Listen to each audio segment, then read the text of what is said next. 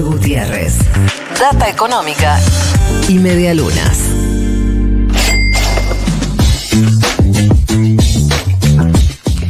¿Sabemos algo, Florgu, de lo que se viene?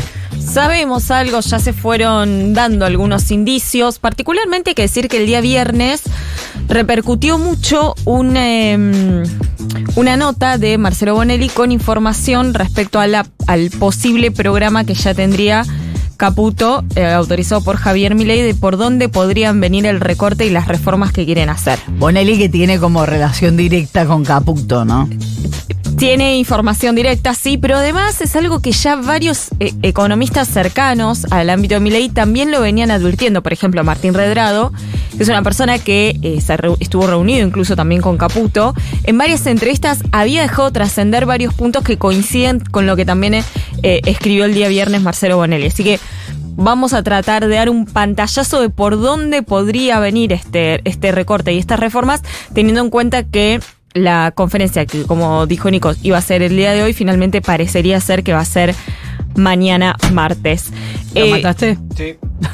¿qué, qué pasó? Mato mosquito. Mate mosquito. Ah, Yo bien. ya estoy haciendo el aporte a la nación. mientras Bien. Ustedes están hablando ahora. Excelente. Ahí va. Bien, eh, si les parece, pasemos antes de, de- de adentrarnos un poco en este programa, vamos a, seguir repasando el discurso de ayer de Javier Milei porque dejó algunas cuestiones eh, para sumar respecto a lo que ya venían analizando y tiene que ver con un poco la herencia pesada, ¿no? Insiste que es la peor herencia de la historia, Nico decía, no sabemos todavía basado en qué, porque la herencia de Dual del 2001 me parece que fue bastante peor, la herencia que recibió Néstor en el 2003 también una herencia bastante compleja. Eh, sin embargo, él insiste con ese concepto y, entre otras cuestiones, me parece que agrandó mucho la herencia que recibió. Por ejemplo, habla de una inflación del 15.000% anual, algo que es imposible de que el gobierno actual, que se va con una inflación muy, muy alta del 190%, eh, deje una inflación del 15.000%. Vamos a escucharlo. En muy poco tiempo se podría cuadruplicar la cantidad de dinero y con ello llevar a la inflación a niveles del 15.000% anual. Esta es la herencia que nos dejan, una inflación plantada del 15.000% anual, la cual vamos a luchar contra uñas y dientes para erradicarla. Me parece muy lindo cómo está formada esa frase que dice, vamos a luchar contra uñas y dientes para erradicarla. ¿Cómo se llega a ese 15.000%? Bueno, lo que hace Javier Milei es, tomar una inflación mensual del 52%. A ver, este gobierno se va a ir con una inflación mensual que en diciembre va a estar a, eh, en noviembre va a ser el 14, el 13, el 14%.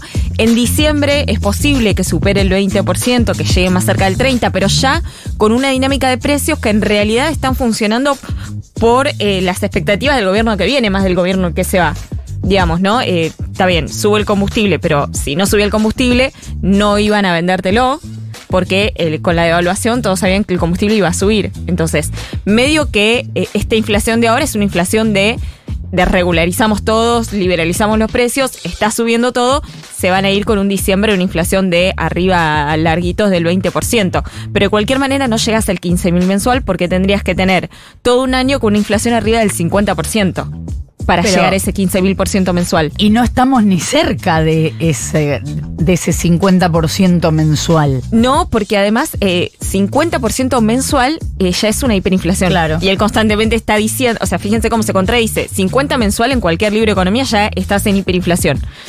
Y Milei dice que va a tratar de evitar la hiperinflación, o sea, en realidad tampoco tiene sentido eh, el discurso, es bastante contradictorio e incluso él después aclara que hoy la inflación está viajando a un ritmo entre el 20 y 40% mensual. O sea, Bueno, tampoco de 50. tampoco es el 50 y, y si querés está más cercana del 20, por lo menos ahora lo que deja este gobierno. Hay que ver si obviamente lo que va a ser diciembre, enero y febrero va a ser bastante más complicado. Hay que decir, no sabemos cómo hubiera sido, pero que en las promesas que hacía, en, la- en el plan que, que Massa tenía, también hablaba de una necesidad de ajuste, pero también eh, mencionaba esta situación de la necesidad de contener a quienes más lo necesitaban. Sí, no hizo foco en nada, para nada en eso ayer, digamos, no.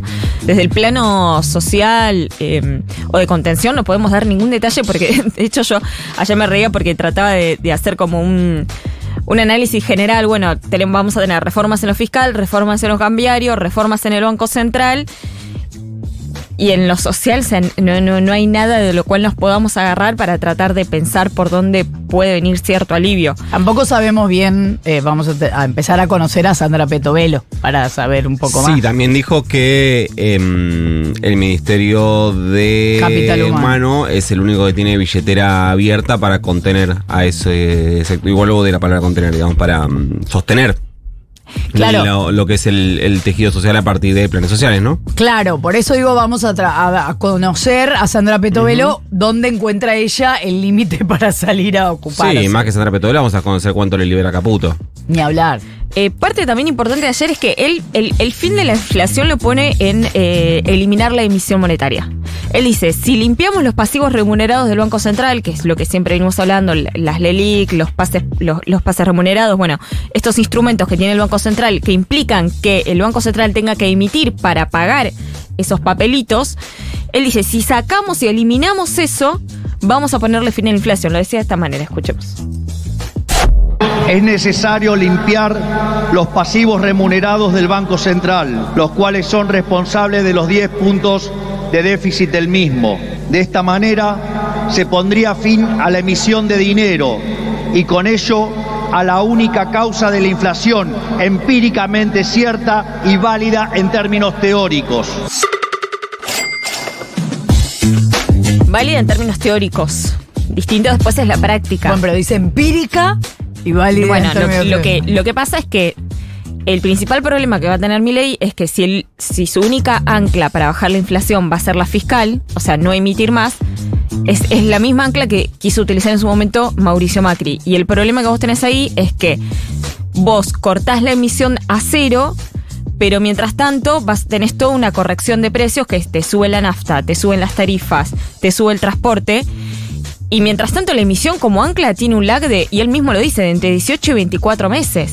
Y, mientras tanto te va subiendo todo. Entonces vos necesitas un ancla. Cualquier programa de estabilización lo tuvo. Lo tuvo el Plan Austral y la convertibilidad que utilizó principalmente el dólar como ancla al fijar el uno a uno. Pero no se explica ahí la esta inflación, onda, bueno, sube todo, no hay maguita, no, la gente no lo puede comprar, digo por decir fácil. Sí, sí, eso, eso, eso pero eso tiene un tiempo. Y aparte, en el mientras tanto, digamos, si vos no haces ningún tipo de recomposición salarial, y te- es lo que dice él, te va a caer mucha gente fuera de- del sistema. Y entonces vas a tener otro problema u otro conflicto que es el social.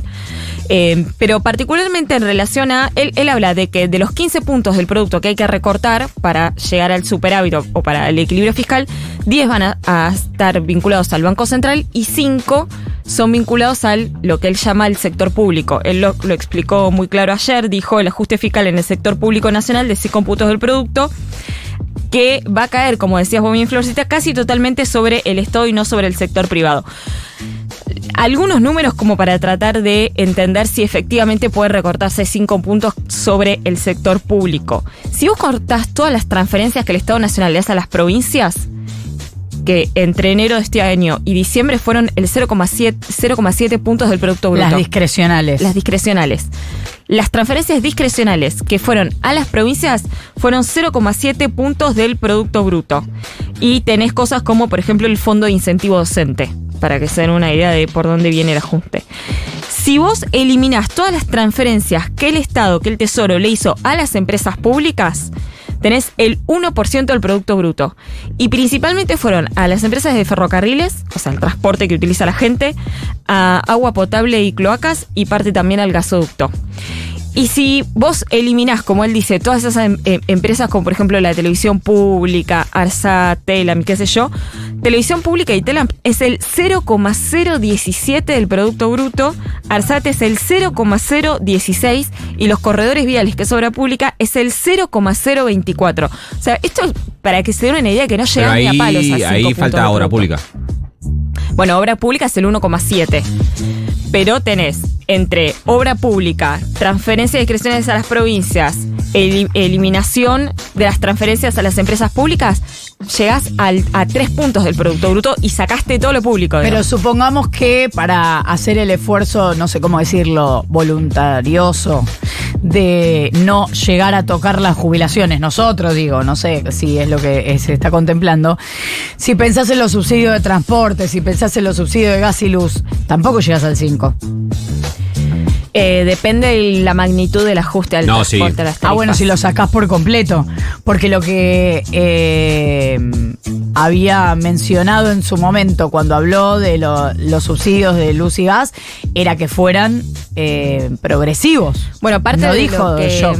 parte de lo que se publicó en esta nota de Marcelo Bonelli eh, tiene que ver con una eh, actual. Él habla de actualización de las tarifas o adecuación de las tarifas porque están atrasadas. Eh, y hablan de un periodo de tiempo que iría entre diciembre y abril, lo cual me parece un, tiempo muy corto porque además cuando vos subas el tipo de cambio oficial, todas las, las- los subsidios que van al sector de las tarifas se va a tener que aumentar muchísimo más. Por lo tanto, el ajuste que va a recaer sobre las tarifas no es el, el ajuste que vos tendrías hoy, sino que sería mucho más grande. Te va a aumentar por el tipo de cambio y te va a aumentar por la quita de tarifa. Son muchos precios estandarizados. Lo mismo va a pasar con el combustible. Subió un 30% IPF el día viernes, pero cuando subas el tipo de cambio va a tener que subir de vuelta para empalmarse con el precio internacional, que es lo que quiere hacer Javier Ni Milei. hablar si el pasaje de transporte te cuesta una fortuna. Bueno, el principal problema del aumento del combustible es que aumenta el transporte. Eh, porque el, eh, digamos los colectivos funcionan con combustible y entonces lo que va a tener que hacer Javier Milei si quiere mantener el subsidio al transporte y no subirlo a 700, 800 pesos es subir los subsidios. Si no quiere subir los subsidios, entonces lo que va a tener que hacer es aumentar el boleto y aumentar el boleto que lo quita de cuajo el subsidio, el boleto se va a ir arriba de los mil pesos ya en esta Que situación. siempre hay que insistir con que es un asunto del área metropolitana de Buenos Aires, en, en ese aspecto, no en el del combustible, sino en el del subsidio, porque es cierto que en distintos puntos del país pagan más cerca de esas cifras que vos decís. Sí, es cierto, pero también hay que entender que el shock, eh, como, como habla él, ¿no? El programa de shock sería realmente muy fuerte, sobre todo porque eh, hoy no hoy tenés salarios que ya están perdiendo con la inflación. O sea, imagínate si a eso le subas, subas, como yo llaman, el sinceramiento de todas las tarifas. Bueno, la situación va a ser muy compleja. No dice nada eh, Bonelli de paritarias, ¿no? No. Si, si se habilitan o no se habilitan libremente las paritarias. No, la reforma, no, las de paritarias no habla nada. Uno supone que el sector privado las paritarias las va a tener libres, digamos, el sector privado Sin va a poder techo. acordar su, su paritaria. Lo que sí se confirmó es el congelamiento de las paritarias del sector público. Respecto a la reforma fiscal, él prácticamente lo que plantea es una licuación total de los pesos. Porque él lo que, lo que dice, por ejemplo, Bonelli es, vamos a mantener el presupuesto del año 2023. Es como que a vos te digan eh, un presupuesto que se aprobó en el 2022 con una inflación que estaba proyectada del 60% y es como que a vos te digan... Es como que a vos el tenías que, tenés que vivir todo el 2024 claro. con tu salario de diciembre de 2023. Es completamente inviable que los ministerios puedan funcionar de esa manera, es una licuación total. Lo mismo él habla de eh, la fórmula de movilidad jubilatoria que tendría algún tipo de reforma. Y la verdad es que la fórmula jubilatoria ya está completamente licuada, porque sacando los bonos que dio el gobierno, las jubilaciones aumentaron un 130%, la inflación va a cerrar en 190%. Con Macri, el gasto previsional era 8 puntos y medio del producto. Este gobierno está dejando el gasto previsional en 7 puntos y pico del producto. O sea, ya están completamente licuadas y además la fórmula de movilidad jubilatoria contempla recaudación y salarios. La recaudación va a caer porque va a caer la actividad y los salarios van a caer por la dinámica económica. Entonces, ya van a estar completamente licuadas. No me parece a mí que no va a tener mucho sentido modificar la movilidad jubilatoria, bueno, el hachazo sobre el sector público, mantener el presupuesto 2023 como lo central en lo fiscal. En lo cambiario nos vamos a seguramente estar enterando en el día de hoy o mañana, pero está claro que un dólar oficial muchísimo más cercano a los que están hoy en el mercado, con una suba fuerte del impuesto país. Y para cerrar, eh, en el Banco Central, que parece que no se cierra, aunque el viernes lo velaron. No sé si pudieron ver. Velaron al Banco Central, pero Bausili, que es su titular, ya confirmó que mientras él esté en el Banco Central, eso no se va a cerrar.